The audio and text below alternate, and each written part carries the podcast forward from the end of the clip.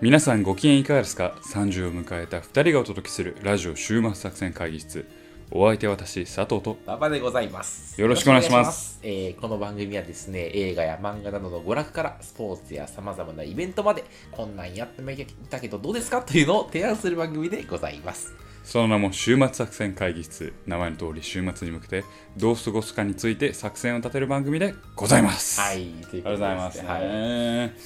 もう1月も終わりますね。この前ね、はい。あの、僕最近あの、あれなんですけど、あの、ちょっとね、呪われてるんちゃうかと思うぐらい。あノロウイルス？ノロウイルスの話じゃない、ノロウイルス。うん。あの、恋愛の話。ちょうどあの、恋愛について呪われてる。最近じゃないね、もう多分ずっと、7年前くらい、やめろや。ううんん、あいつと別れてからね。やめろやめろやめろ。はい。そういう話はいい？あそうなんですよなんか最近ね、あの、はいうまくいきかけた子が、うん。あのほぼ病気か大きなきあの怪我をするの？よあ。うまくいきそうになった子うん。が性病かかってたって ちゃちゃちゃちゃそういうやらしい話なあやらしいいやつじゃないあのリアルに怪我をしたり病気になったりするの、あそうなんや。それはあなたが呪われとるいうかさあなたが不幸を与えてるんや。いやお前最悪やん。何もフォローしてないよね。あ一番最悪やん。だけどあのフォロー病して原菌生きるフォローして価値なしくれるのかな？生きる価値なし。いやいやいやいや。そうなんですか。そうなんですよ、うん。はいっていうのが最近ありました。またあったってこと、はい。また前なんかね、はい。ちょっと仲良くなった、えー NPO で知り合いになったあそうそうそうそう早稲田大学のはい。人と、はい。えーいい感じになったけどその子が病気になっちゃったそう。そうととかね。いう話がありましたよね。ありましたし。そう。あと最近であったあったちょっと子がなんか急にまた病気になってその病気っていうのはどういう病気なの？まあちょっとちょっとあんま詳しくは言えないんだけど、うん。ちょっとちょっとした病気になりメンタル系やないやそれは。メンタル系じゃない。メンタル系じゃないんだけど。あそうなんや。そう。メンメンタル系やったらさあの俺にも若干あの責任がある。よな。なんかあるある。そういうのを引き寄せてるんかなみたいになあるじゃない？だってもうメンタルの病気やもんなちょっと。やめろや、うん。で違うの普通に、うん。あの偶発的な病気になりはって。あ偶発的なそうそう、うん。俺のせいじゃない俺のば俺あのバババイアスはないのよここに。バババババババイキン？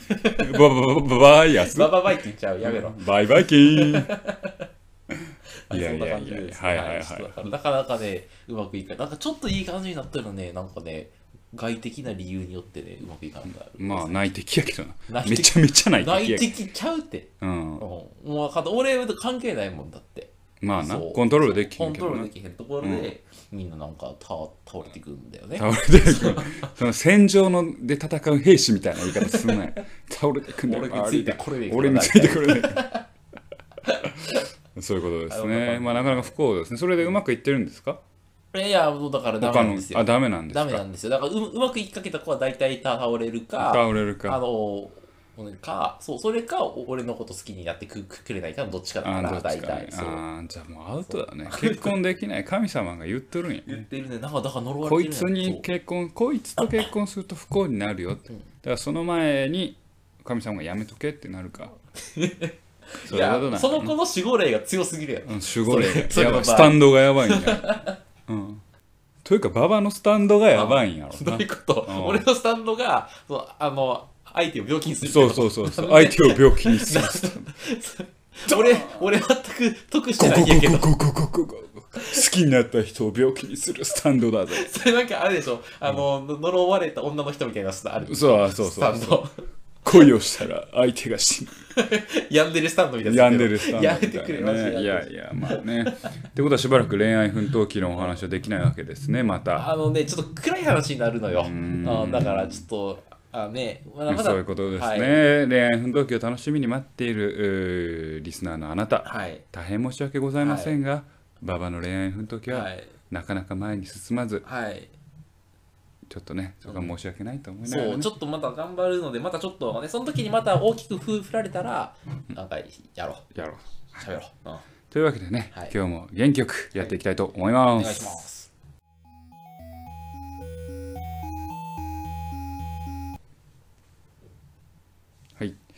というわけでね今回は佐藤がやらせていただきたいと思っているんですけれども、ん。えー今回取り上げるのはですね、えー今絶賛劇場版3部作が公開しております「サイコパス。あ、サイコパス。」アニメ「サイコパス」について少しなるほど。今回ご紹介してぜひ見せて見てほしいという作品で、えーまあ、まず歴史というか、サイコパスというアニメの、おーちょっと振り返りますとですね、まずアニメ1期が2012年に放近映されたね。うん。いやもう結構前じゃないですか、まあ6年前逆ぐらい。か7年前ですね、はいはいはいはい。まあ、19年ですか、7年前にやってでその後2期が2014年にはあはあはあってあはあ。で、えー劇場版が第1作が、えー何年にやったかちょっとそれ忘れちゃいましたけど劇場版があって、それをめしてまたあ3部作ができるということですね。で、えー先ほど話しましたら馬場さんは第1期は見たと。いうところでよ。うん。世界観はねなんとなく知ってるとは思うんですけれども、まあ、あえて、まあ、今回はね知らない人に向けて週末見てはどうですかというプレゼンですからね。で、まあ、SF 映画ですね、ちょっと近未未来のね、うん。近未来の SF 映画で、まあ、刑事ものの映画なんですよね。でまずこれ世界観を把握しておかないといけないんですけど、一番大事なんですけど、その世界はもうシビラシステムというのが世界をまあ支配しているというか、はいはい。まあえーまあ、こと日本を支配しているというか。AI みたいなやつ AI です。ますごく分かりやすい。今 AI いい言葉出ましたけど、AI で,、でえーその AI はもうその時代その世界では、えー人間の性格とか心理とか、そういうのを全て数値化して管理していると、うんうんだからその AI シビラシステムに、えーよってこうあなたはこういう人生を歩みなさいとか、あなたは、えーこういう職業に就いた方がいいよとかっていうのが全て決まっている世界なんですよね。で警察、まあ、主人公常森茜は警察官なんですけれども、まあ、公安という、まあ、警察組織にいるんですけれども、がシュビラシステムによって潜在犯というのを捕まえていくというのが、まあ、お話の骨格で。潜在犯ね。潜在犯。それが、えードミネーターという、まあ、銃を使うんですけども、そのドミネーターで、えー犯人に数値をあ向けるとですね数値が出てくるんですね。犯罪数値。はあ、はあはあはでそのあー犯罪係数というんですけれども犯罪係数。うん。はい、犯罪係数が高い人は潜在犯として捕まってあ、あまだ犯行とか犯罪はしてないけどしてないけれども。どうせこいつはやると。今後やるっていうのが犯罪ケースではまあもちろんこうなんか犯罪してる人は当然犯罪係数が高いんだけどはいはいはいはいうみんなそういうシステムのっていう何インフラの上に、えーみんな生活が構築されてる世界での警察の話というところなんですよね。で、まあ、これねまずもうこの世界観はすごくすごいなと思っていて。これこのアニメの一番すごいところだと思うんですよね。すごく示唆的というかメッセージがあって、これ、えー何がすあんたすごいのっていうのと、今まさにそういう世界に少しずつ近づこうとしていると。いうことね。まあこのね世間新聞うんとか本ビジネス書を見てたら GAFA まあよく見ますわな。Google Amazon えー何だっけ？Facebook Facebook Apple Apple はいはいはい GAFA ね。いわゆる彼らって何て言われてるかまあ分かると思うけどプラットフォーマーって言われてますよね。要はプラットフォーマーって何なのかっていうと個別の製品じゃなくて場を与えるというか、そういう環境を与える、その代わりその彼らはその場に出てくる情報を吸い上げて、うんうん。例えば Amazon よく使っていく人分かる時は何か分かったらあなたこれ好きじゃないですかというのがパッパパッパ出てくると。そうやな。性格的思考っていうのが全てそうあのど情報として吸い上げられている、そういった社会システムに今でもお逆に言われているのは、そういった GAFA がいろんな人間たをある意味データの中で支配しようとしている、そういう個人情報が彼らのもとに行っているんだっていう危険性をすごくなんだろう指摘する人もいたり、そういったものが先に一歩行った世界を描くのがサイコパスと思ってもらえたはいらすごく示唆的なんじゃないかなと。ちょっと近未来の日本はこうなるんじゃないか的ないからねそう、近未来の日本近未来の世界は、ひょっとしたら一歩間違えばそういったあープラットフォーマーというか、に支配されるかもしれない、しかもそれが AI かもしれない、というような。なるほど。っていうまずこの世界観の魅力っていうのが非常に面白いんですよね。でその次まあもちろんとはいうもののアニメですよ、はあはあ。アクション、まあ、刑事ドラマですから。ああうんなやっぱるほどね。サスペンス、そこがまた面白いところででして、えー、とちょっと映画版は置いときまして、えーアニメ、えー、とテレビアニメ版1期2期を簡単に言いますと、そういう、まあ、シュビラシステムというあのせあのシステムで支配された世界で、えーっとまあ、残虐な殺人うんうん。犯がうん。生まれてくるわけですよね、その中で。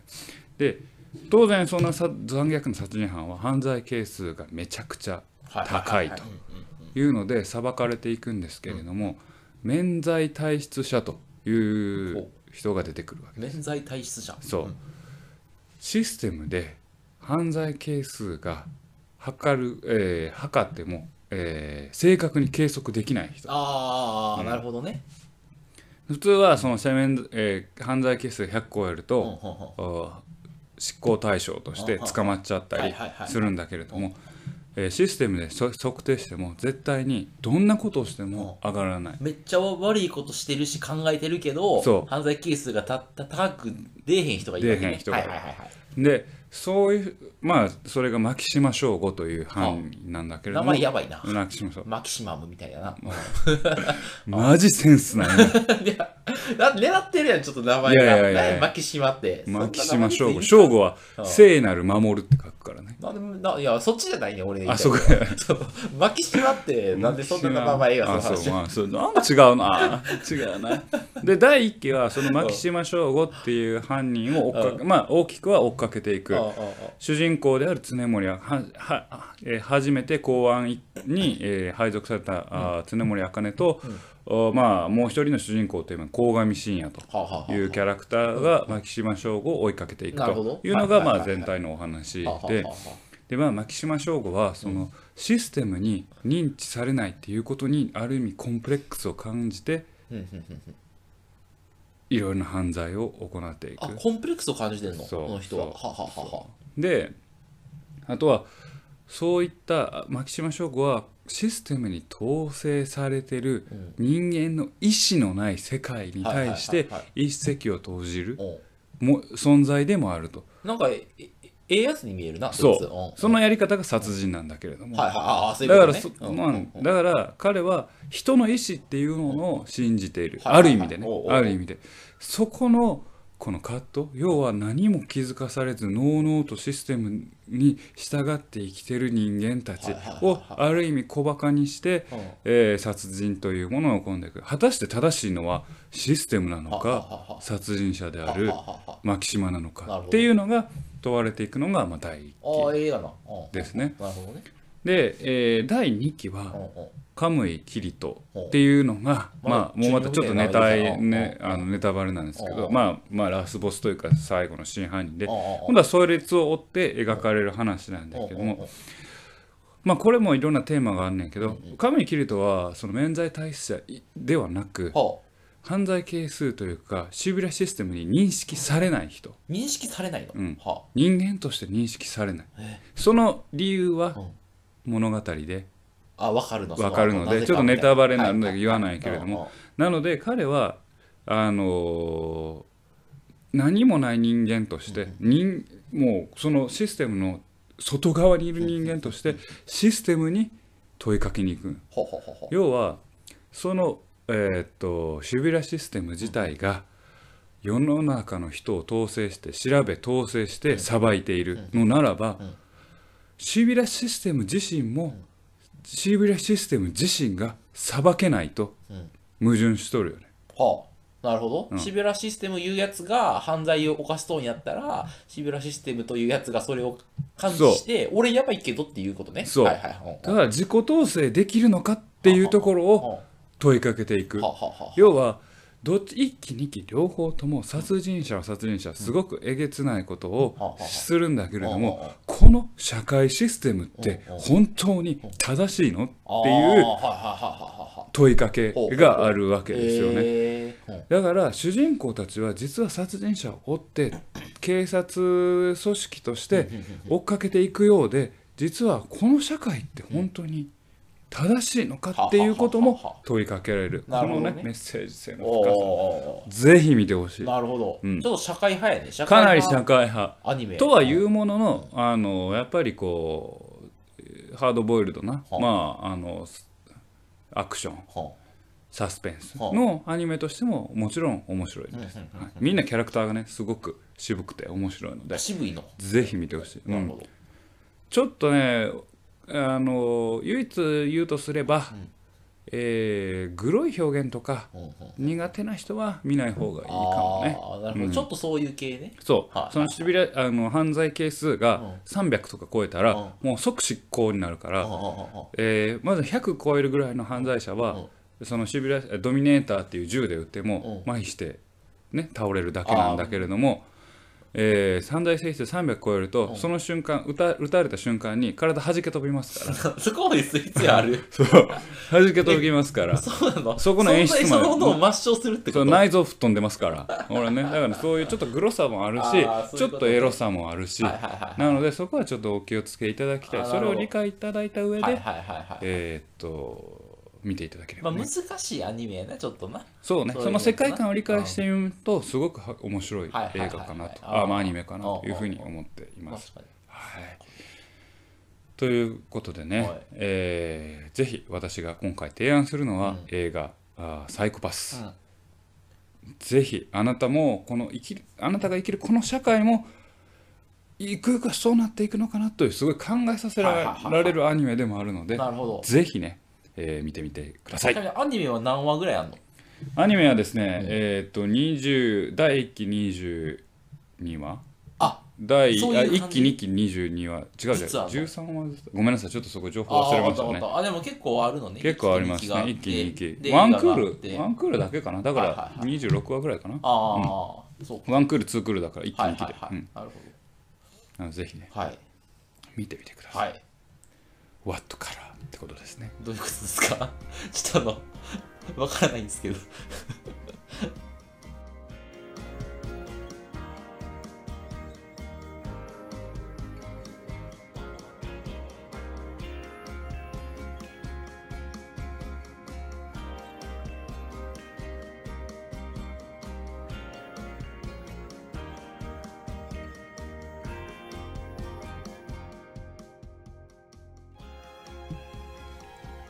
週末作戦会議室でお便りをお待ちしております。お便りはポッドキャストのメモ欄に記載されたリンクよりアクセスいただき週末作戦会議室ホームページメールフォームよりお願いします。ホームページ並びにツイッターもやっています。週末作戦会議室でぜひ検索ください。お便りはツイッターにいただいても結構でございます。はい、ありがとうございます。ということでね、うんあんまりこうサイコパスアニメの話しましたけれども、はい。あんまりね作品のキャラクターとかについて話すことができなかったんですけど、うん私好きなキャラクターがいまして、はあ。サイガ・ジョージがすごく好きなんですよ。サイガジョージはい。ほあの1期も2期も出てきますけうど、心理学者うんで、あの1期はなんかそういうシステムに支配された世界が嫌で、うん。山の中に隠れて生活してんねんけど、お一期の最後に、えーもうそいつ犯罪係数結構高いから捕まって潜在犯として捕まっうん。て檻に入れられてんねんけどあの映画「羊たちの沈黙」でハンニバル・レクター博士ってあるやん。知らんけど。あマジで？うん知らん。要は警察があの犯罪者やけど意見を聞きに来るあーわかるわかるわかったわかった。博士そんなポジションでまあサイガ・ジョージは別に殺人自体は犯してへんかはいはいはいはいはい。らすごくいい人なんやけああああどすごく好きなんですようんサイガ・ジョージうんかっこいいかっこいいの？かっこいい。どどの辺がかっこいいの？渋い「お前さん」とか言ったりする。お前、お前そういうの好きやもんな。あの、ちょっとあの、あの、手段の高いとところから、ところから。あおい、それそうだろ？そうそうそう。そうどうそうすごい賢いはいはいはいいつも眼鏡こうやんね カチュって。かちょっとあとまあキャラクターみんな中二病やね。あ、そうなの、ううん。んあの特に牧島省吾ね。あー。彼は中二病ですよね。はいはいはいはい。まあ、そんな喋り方しなくていいよねデカルトはデカルトはなんか言ったみたいな。なんか言った。そんな喋り方する必要ないっていうぐらい、あの、ちょっとあのブリーチみたいな喋り方するニーチェはニーチェは何やらで人の意志を問うた。お前は俺に問うのか？とかみたいなそんな言い方するやん気取った感じ。気取った感じちょっとな。ちょっとね、う確かに。ちょっと。うんそう主人公の子は普通じゃないの？常森茜は普通。その中でも中でもまだ比較的的普通みんなちょっと臭いこと言おうとするね。ちょっと中二病入ってるんやなあ、そうなの？俺今でもなんか覚えてるのはね、あのあれ。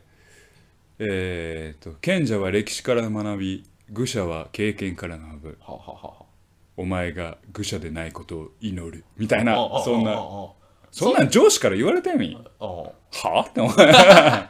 お前何調子こいてんねんそんな言葉は生活の中で使うシーンないからね。お前らどこ中二病こちらしとるやろって思うんやけどまあアニメで見るとね非常にいいんじゃないかなと思って。ねやっぱ行ってみたくなるよね。ああ、まあまあね、うん。確かに。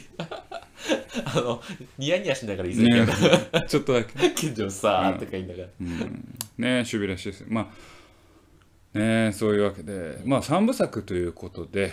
あ、これから映画の3部作がは始まるってこと？始まってますね。あ、始まってる。1月25日からあ1か月ごとに3部作が。あ、毎月。あ、そういうこと？そういうことです。あ、それは何？その、これまでのストーリーを踏襲するの？それとも違う話なの？ああ踏襲して同じキャラクターが同じキャラクターが。だからスピンオフなので主人公じゃなくて、えー今まで、まあ、主人公の仲間だった人にスポットを当てて、えーやりますね。へえ。で3部作があってですね、えー第1個目が、え2期で出て女性のすごい勝ち気な後輩が出んねんけど、うんその子に焦点を当てたおう話ーんなるほど。その焦点あ、まあ、お当てたお話と、はいはい。えー、2, 2部作とか2つ目はちょっと昔に戻って、うんもう殉職した人たちが、えー過去にあった事件。の話、はいはいはい。もう作品作中で死んでしまうようなアニメの作中で死んでしまうようなキャラクターが主人公の話ではいはいはい。で、え3つ目はあーまあちょっとネタバレになるんですけど一期で海外にに逃げた鴻上が、うん。えー海外でどんなあー、まあ、事件とか、うん。えーに巻き込まれてっていう話。うん。っていうね。まあいろんな方だから常森茜は今回は脇役あで出てくるようですね。